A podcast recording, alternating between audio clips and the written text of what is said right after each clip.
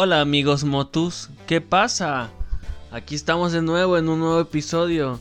Esta vez le traeremos los cambios en las escuelas y la nueva normalidad en la educación, los nuevos retos que afrontarán los docentes en este nuevo ciclo 2020-2021 eh, en el cual pues nos estamos preparando para para responder a las necesidades y cómo se está presentando esta pandemia que sigue azotando lamentablemente a todo el país y, no podemos avanzar. Aquí mis compañeros. Muy buenas, ¿cómo están? Este compañero Martín, compañero Manu. ¿Cómo estamos compañeros? Espero estén bien. Como siempre su buen amigo Fit Dude aquí presentándose. ¿Qué tal eh, Martín? ¿Qué tal Alexis? ¿Cómo están? Bien, eh, un día más aquí en la ahora lluviosa ciudad de Jalapa, Veracruz. Un clima agradable para quedarse en la casa viendo películas, ¿no? Dominguito tranquilo. Pero bueno, ¿cómo están amigos? Hoy el tema que traemos es, muy interesante porque tendremos la, poder, la, la oportunidad de, de analizar cómo se va a desarrollar el nuevo ciclo escolar contando ya con eh, esta pandemia que, que, nos ha invadido, ¿no? Vamos a ver qué, qué, es lo que ha dicho nuestras autoridades en cuestión educativa para el nuevo, nuevo ciclo escolar. Y nos encontramos con que el día, el pasado 3 de agosto, eh, lunes, que por cierto fue cumpleaños de mi hermano Yasef, al cual le envío otra vez una felicitación. Felicidades. Eh, el titular de la el titular de la Secretaría de Educación Pública, Esteban Moctezuma, anunció en su eh, en la conferencia mañanera que ofrece el presidente Andrés Manuel todos los días que el próximo ciclo escolar dará inicio el 24 de agosto y será a distancia, papá. ¿Cómo lo ven? Uf, chulada, papá pues ya, ya se veía venir, ya se veía venir, la neta. Eh, era algo que la cuarentena impulsara modificaciones en los roles del maestro y los alumnos para eh, fomentar el uso de la tecnología, ahora sí poderla aplicar correctamente. Sí, entendemos que el ciclo pasado pues se terminó el ciclo como como se pudiera, ¿no? Ahora, hay que ver. terminamos, más bien, porque eh, sí, terminamos, sí, exactamente. Ahora hay que ver. Y de hecho, que pensamos que íbamos a regresar, pensamos en un tiempo. Sí. Pero. Sí, ya, no. Ya. no. Ahora hay que ver las estrategias que va a asumir el gobierno, ya teniendo estos antecedentes, y qué, qué propuestas van a realizar para que esta nueva normalidad en cuestión educativa sea más eficiente, ¿no? Una de las grandes propuestas y que desde aquí, desde este programa aplaudimos, es que eh, los alumnos contarán con recursos adicionales como lo son las clases por televisión y, por radio. Y que este, va a haber una capacitación a docentes para que puedan eh, aprovechar y sacar todo el jugo a las herramientas digitales para hacer el proceso de enseñanza-aprendizaje en línea más efectivo. ¿Cómo lo ven, amigos? Pues yo creo que es una buena forma de, impartir la educación, porque como ya lo decías tú, están utilizando los medios con los cuales pues contamos con la tecnología para poder transmitir toda la información, ¿no? Ya tenemos redes sociales, ya tenemos televisión, obviamente tenemos plataformas como lo sería YouTube, como sería Facebook, como sería Zoom, como sería Spotify, como nosotros que transmitimos en Spotify. Entonces es una buena forma de escuchar. Exacto. Entonces es una buena forma de, de, utilizar este la educación para poderla llevar a cabo a la casa de cada uno de los alumnos. Ahora, ¿cómo se va a llevar a cabo estas transmisiones? E, el titular, eh, Esteban Moctezuma, nos mencionó que se van a unir cuatro de las televisoras más grandes en nuestro país, como lo son Tebasteca, Televisa, Imagen Televisión y Grupo Multimedios. Y que, eh, de acuerdo al presidente Andrés Manuel, serán eh, mínimos los costos, ya que estas empresas accedieron a poder eh, contribuir a esta causa para que los alumnos tengan eh, un desarrollo pues óptimo en esta nueva normalidad. Porque yo, yo aplaudo que sea por, por televisión abierta y que se unan televisoras rivales como son y Televisa porque impulsan el bien común, ¿no? Ellos mencionan que el 94% de los hogares en México cuentan con eh, acceso a televisión abierta y que va a ser un apoyo extra para que los alumnos puedan ver eh, gráficamente las clases de sus maestros, ya que muchas veces nosotros lo vivimos en el último semestre que estudiamos eh, que a veces las situaciones no se prestaban para poder hacer videollamadas y simplemente se tenía que hacer por voz, ¿no? Y, no es lo mismo estar viendo una diapositiva y escuchar a tu maestro que estar viendo a tu maestro explicando la diapositiva. Eso me parece muy, muy trascendental para poder lograr una educación de calidad. ¿Ustedes cómo lo ven? Sí, está bien. Pues para mí eh, está súper bien porque así los alumnos pues quizá no de forma directa tienen así como una relación con ese profesor, pero pues lo están viendo al profesor que les explica, ¿no? Y es una forma en la que ellos pueden aprender de forma visual y auditiva. Mira, esta, esta parte...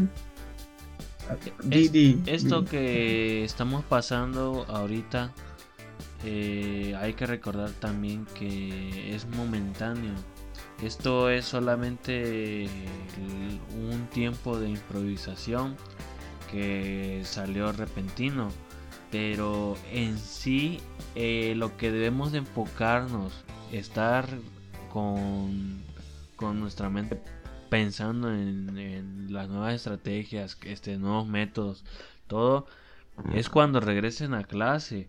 E, e, ese es el punto importante. Ahorita es solamente sobrellevar, sobrellevar la tragedia. Eh, e, eso es lo que está manejando el gobierno. El gobierno no está tan enfocado, o si está tan enfocado, que debería estar más preocupado en las infraestructuras de las escuelas, eh, ahora sí, las gestiones, gestiones dentro de las instituciones, dentro de cada escuela, eh, con los alumnos y los, los, docentes. Cómo van a ir los niños, van a ir a diario, cuántos van a ir. Son muchos factores que están ahorita involucrados, pero recordando que estamos esperados, esperanzados en volver a retomar pónganle que a lo mejor y dos años, dos años, cuando mucho, estemos bajo este, este sistema, esta normalidad de clases virtuales. Pero una vez regresando, ¿qué, ¿qué, qué, va a pasar? O sea, ¿qué, qué, qué es lo que, lo que los docentes van a hacer una vez estando en clase otra vez con los niños presentes? Yo creo que... Sí, exacto, todos coincidimos. Sí, sí en que, en que esto no se va a acabar este año, ¿verdad, Alexis? No, yo creo que para el próximo todavía va a seguir. Pues más que nada por, por la cuestión de la gente, ¿no? Que no toma conciencia, que no toma medidas de, de higiene o precaución. Entonces la gente sigue creyendo que es una mentira, la cual no es cierto. Entonces, desde el, de mi punto de vista, yo creo que como hasta el próximo año, se puede decir que a mediados del próximo año regresaremos y eso escalonado. Exactamente. este, este comunicado mencionó que se va a transmitir eh, por seis canales de televisión nacional y que este, serán eh, entre las 8 am y las 19 horas. Y que estas, estas clases que se van a transmitir no son de entretenimiento. Mencionó que tendrán un valor oficial y un valor curricular para que los alumnos sean evaluados sobre su contenido en, determinados momentos. Aparte, contarán con 4.500 programas de televisión y 640 de radio en 20 lenguas indígenas. Este, este programa, este, esta, esta, propuesta también es incluyente, ya que durante las, las transmisiones de televisión se podrán observar eh, personas que transmiten a través del lenguaje de señas mexicano y los libros tendrán el sistema braille. Entonces, ¿cómo, cómo, ¿cómo van a hacer esto? Bueno, los maestros, como ya dije, van a someterse a capacitaciones. De hecho, en, en algunos casos ya ha empezado.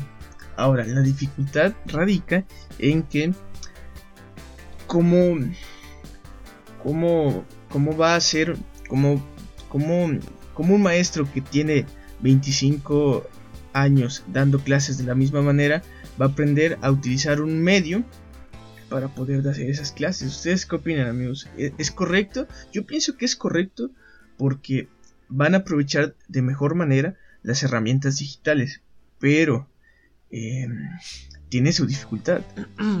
Yo creo que como dices tú, los maestros que se capaciten van a adquirir conocimientos mediante la tecnología, mediante el uso de los medios, por los cuales quizá ya cuando regresemos a una buena normalidad, realmente esas herramientas aún así las van a seguir ocupando como tal, ¿no? Entonces yo creo que yo creo que tal no es algo que digas como maestro, ¿sabes qué? Pues de qué me sirve, no, claro que te sirve, o sea, ¿por qué? Porque la sociedad está en constante evolución, en constante cambio, entonces por ende eh, los maestros deben de incursionar en otros medios y otras metodologías de enseñanza para llamar la atención de los, de los jóvenes. Sí, hay que recordar que el ser humano es un ser que está propenso a la constante adaptación y en este caso ya de unos 30 años para acá la tecnología y el mundo ha evolucionado a una velocidad muy asombrosa y, altamente eh, diferente a la de décadas pasadas. Eh, hoy en día es, mm, es algo indispensable el estar conectado a través del celular. ¿Por qué? Porque es no perder eh, el contacto humano. Eh, la tecnología estar conectado. Ese es el papel importante de la tecnología. Y un humano que está a distancia lo que más quiere es estar sabiendo cómo está su familiar al otro lado, estar viéndolo, la videollamada, estar en contacto, en contacto, en contacto comunicación. Eso no es perder eh, la humanización de la educación, al contrario, ahí, ahí está, está. Sí, exactamente, exactamente. Muchos mencionaban, que, bueno que lo comentas Martín, de la deshumanización de la práctica docente a través de estos medios. ¿Qué, me puedes comentar al respecto?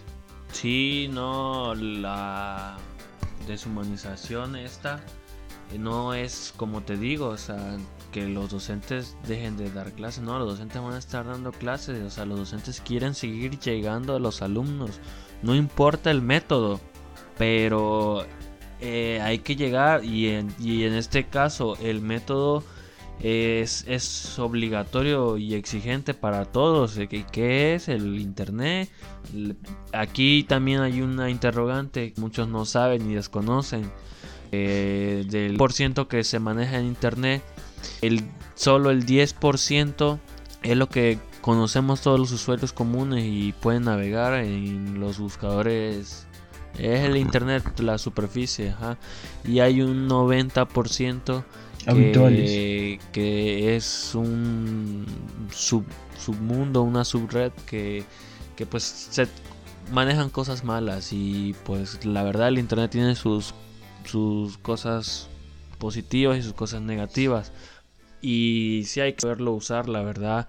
Y sí va a ser un gran reto para las nuevas generaciones que no tanto en el comprender cómo cómo funciona su uso, eh, sino para qué lo pueden, ajá, eh, sí, porque ya queda claro que niños de 3 años en adelante ya te están manejando el celular, ¿me entiendes? Sí, exacto, o sea, esa es la parte, la visualizamos por en la parte del, del docente, ¿no? En que este pues va a tener un problema porque pues, ya son algunos son personas grandes y se les dificulta trabajar con estas herramientas. Sin embargo, esto no, no dice que no puedan aprender. están muy, están muy a tiempo para aprender porque estas herramientas no es... Y no es difícil. Eh, no es difícil, no es difícil, sí, ¿no? Tal vez les cueste un poco de trabajo, a algunos les costará más que a otros, ¿no? Pero es que esto es una herramienta que, o sea, no la, no la vas a ocupar ahorita y en la, en, la, en la pandemia y ya la vas a dejar de usar, no, la evolución, la, la educación va a evolucionar de acuerdo a los requerimientos de la sociedad. O sea, e, una computadora se va a utilizar de aquí hasta que salga otro invento que la mejore, ¿ya? O sea, no, no, es, no es algo de que vas a aprender en, este año, hasta el próximo y lo vas a dejar ocupar y ya no lo vas a volver a usar. No. Esto, esto va a seguir. Como bien lo decía Martín, ¿no? Entonces, esta es, esta es la parte del docente. Ahora la parte del alumno. Mencionaba en, este, en esta conferencia que más de un millón de maestros y maestras se capacitaron en herramientas digitales, pero también que 15 millones de alumnos generaron cuentas de correo electrónico. Una cuenta de correo electrónico hoy en día, ¿cómo, cómo, la visualizan? ¿Creen que es indispensable? Yo creo que es indispensable. Eh, realmente una cuenta de correo electrónico se manejan cuentas bancarias, notificaciones, em, ahí te mandan información de trabajo, ahí te mandan información de, de, declaraciones mensuales o lo que tengas que hacer. Entonces como tal, ahí pues manejas toda tu información no pierdes, No pierdes los documentos. Exacto, no pierdes los documentos, te manejan toda la información, puedes trabajar hasta con el correo, puedes mandar tareas, trabajos o lo que sea. Y realmente es una gran fuente de trabajo. ¿Tú cómo lo ves, Martín? Enfócalo a que ya un alumno de posiblemente de primaria, eh, secundaria, este, que son personas entre los que son jóvenes, niños entre los 6 y los 15 años más o menos, que tengan que generar una cuenta de correo electrónico. Si no es que ya la tienen. Sí, sí, o sea, como les digo, o sea, son son grandes son grandes responsabilidades no para los niños, para los padres, para los padres porque en ellos va a recaer toda la responsabilidad de de, estar al pendiente de los hijos. Y como te decía, y en el internet hay cosas tan positivas y le puedes sacar el mayor provecho y, es fabuloso estar hablando a través de tu computadora y estar explicando a más de 200 individuos que lo hemos visto en las conferencias y, o sea, es algo sorprendente y en segundos con... O sea, el alcance es impresionante. Hay gente de otros países. Impresionante. impresionante, impresionante, la verdad. impresionante. pero, sí, sí. Eh, muy bien, pero negativo, negativo, muy mal, muy mal, sí. Eh, violencia, violencia, tráfico, sexo. Tudo bem, tudo bem. No, sí. No, no, sí, sí, muy peligroso. portugués manejamos. Pelige. Shot Breto Cristiano Ronaldo. El bicho. Bueno, regresando al internet. Ajá, como bien decía Jarucho, yo veo que también es una responsabilidad extra que tienen que asumir los padres. Porque es cierto, las herramientas están, el medio está, el internet es una herramienta maravillosa de, productividad, al igual que una tableta, que un celular, que una computadora. Y pero que al fin es un trabajo de todos no nomás, o sea, no nomás del docente, de los alumnos, sí, es todos, todos. Exactamente, por eso se dice que en el proceso educativo es, es un proceso integral, ¿no? En donde abarcan o, eh, este, influyen diferentes esferas en, en el progreso del, del, alumno, ¿no? Este, retomando el tema de, de, la familia, en este caso de los papás, van a tener que enseñar al eh, niño, al alumno, que estas herramientas, sí, sabemos que la mayoría ocupamos algunos de estos medios para divertirnos eh, eh, y entretenernos, ¿no? vemos videos, vemos videos, eh, podemos jugar algunos videojuegos, ¿no? Pero también debemos enfocarnos en que los padres deben enseñar a sus hijos que estas son herramientas de productividad, que, se pueden generar textos, que, podemos hacer videollamadas para tener clases, que podemos dibujar, que podemos pintar, que podemos ilustrar, que podemos exponer, que podemos leer, incluso, ¿no? Mira, yo, yo, yo, te quiero preguntar algo, o a, al Fidu también, y quiero que me respondan. Como en cada proceso, ya este al inicio como diagnóstico, a, a la mitad como proceso de productivo, o al final como evaluación cómo va, cómo va a ser esto, cómo vamos a evaluar, cómo se va a verificar, qué se va a evaluar, eh, cómo va a ser los, los indicadores, qué se va a utilizar, cómo, o sea, qué va a pasar ahí. A ver, quiero que me, que me puedan explicar bien ahí, o sea, qué, cómo, cómo, a ver. Mira, mira, mira, dale tu mano, dale. Si evaluar, si evaluar ya era un proceso difícil antes de esta pandemia o de este nuevo ciclo escolar que va a empezar en línea, ahora más, ¿no? Yo pienso, como ya platicábamos eh, en algunas eh, ocasiones cuando veíamos y analizábamos estas conferencias, que la capacidad analítica del, docente tiene que ser eh, reforzada. ¿Para qué? porque esta capacidad de poder observar y mediante la observación analizar el comportamiento de un alumno durante alguna clase virtual va a ser determinante al momento de evaluar.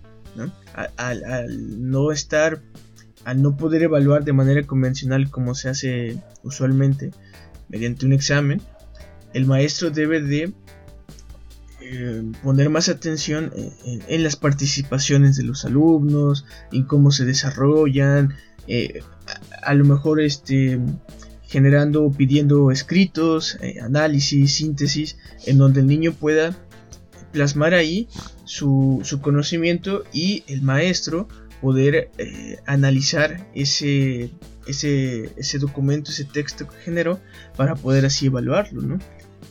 yo pienso que la capacidad analítica debe ser una de las cualidades que más resalten en un profesor y que en esta nueva normalidad va a ser indispensable que se pueda desarrollar de manera correcta en los docentes. Sí, tienes razón, es que no es que ser docente no nada más es dar una la, clase, es que ese, es el error de que y, con respeto a los colegas eh, no nada más es ahora sí armar la planeación o encontrar una planeación y darla, o sea, tienes a veces prestar un poquito, o sea, ser docente cuatro horas, eh, eh, observarlos como si fueran tus hijos, sea, estar al pendiente, estar anotando cada detalle y en base a eso pues transformar, transformar las buenas clases, el, conocimiento, saber cómo impartir, qué ritmo a cada alumno darle el conocimiento, porque no todos van al mismo tiempo. Hay unos que si tú lo das más, más lento, algunos se te van a aburrir, otros quieren más, más rápido, o sea,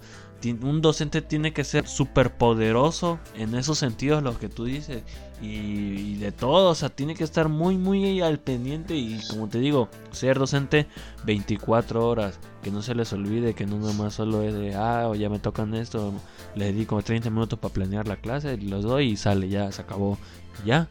Mira, yo te voy a dar mi punto de vista. Exactamente. A ver, respóndenos. Eh, mira, yo a mi criterio, si yo estuviera impartiendo clases de la manera que se va a llevar a cabo, yo realmente pues sí tomaría en cuenta mucho las clases este, virtuales en, por cámara. O sea, yo como maestro evaluaría, uno, la asistencia. Esa es una.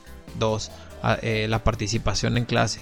Tres, que el alumno a la hora de que ingrese a la clase prenda su cámara y esté presente en todo momento. Esa es otra.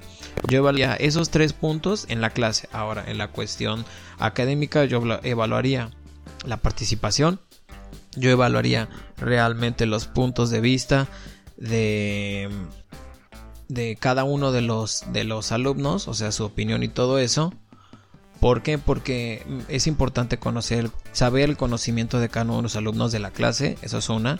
Y pues obviamente irlos Pero evaluando bueno, con Alexis, tareas, ahí. ¿Qué explicaciones, harías entonces? ¿Qué- mandándoles cómo, videos. ¿Cómo se va a justificar la gente Dime.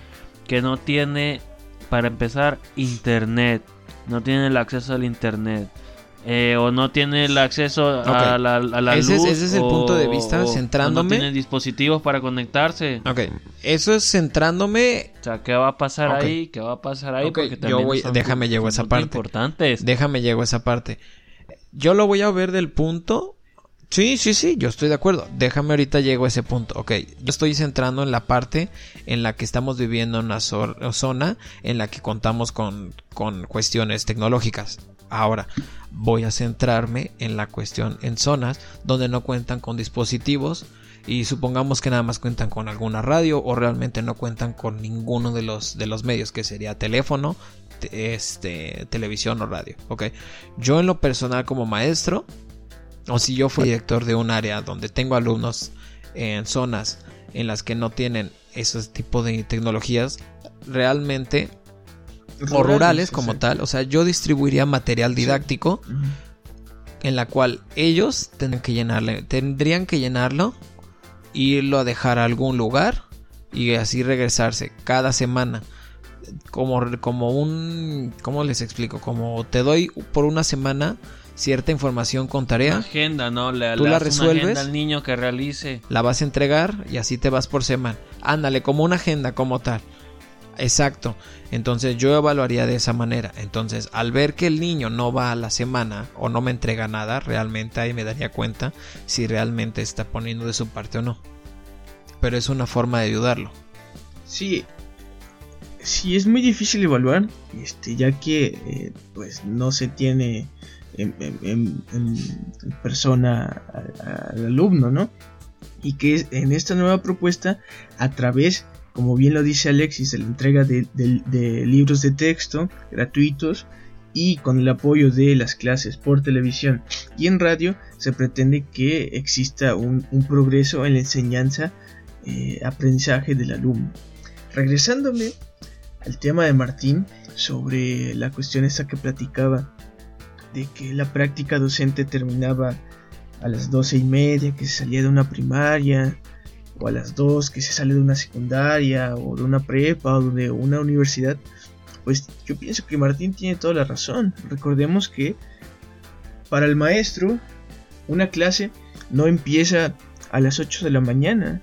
Realmente debe de existir una planeación previa para poder eh, realizar tu labor de manera eficiente. O sea, debe de haber un trabajo antes, no simplemente tienes que llegar con los alumnos y, ay, hoy qué, qué se me ocurre. Ah, no, pues la típica reta de fútbol, en el caso de los maestros de educación física. No, de- debe de haber un criterio eh, profesional, una parte incluso moral de que nos exige que nosotros debemos de realizar nuestra labor eh, en pro del desarrollo de los alumnos, porque ciertamente nosotros estamos desarrollando niños, personas.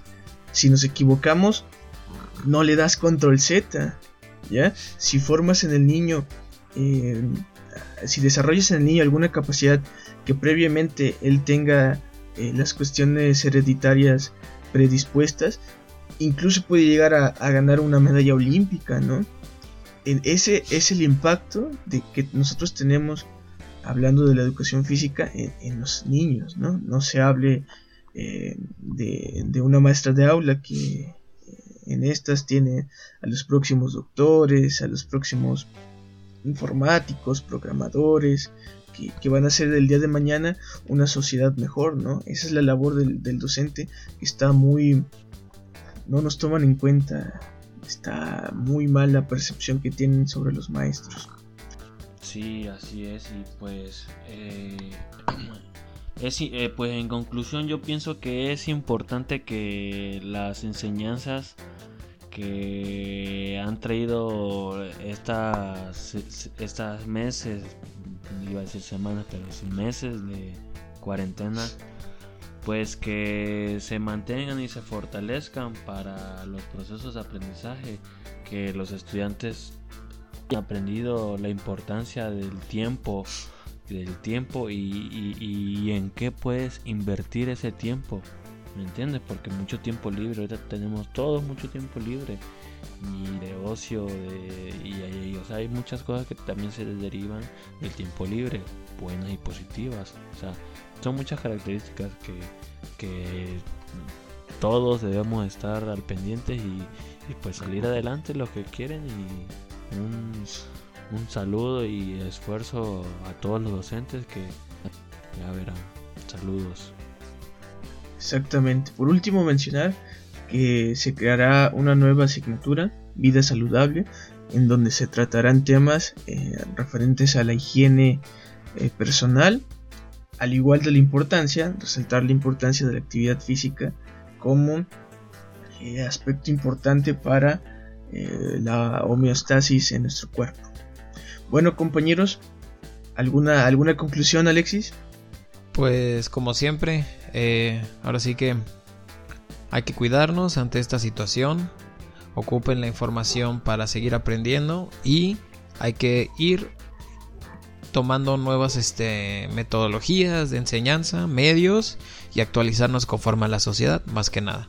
Coronavirus. Exactamente, amigos Motus.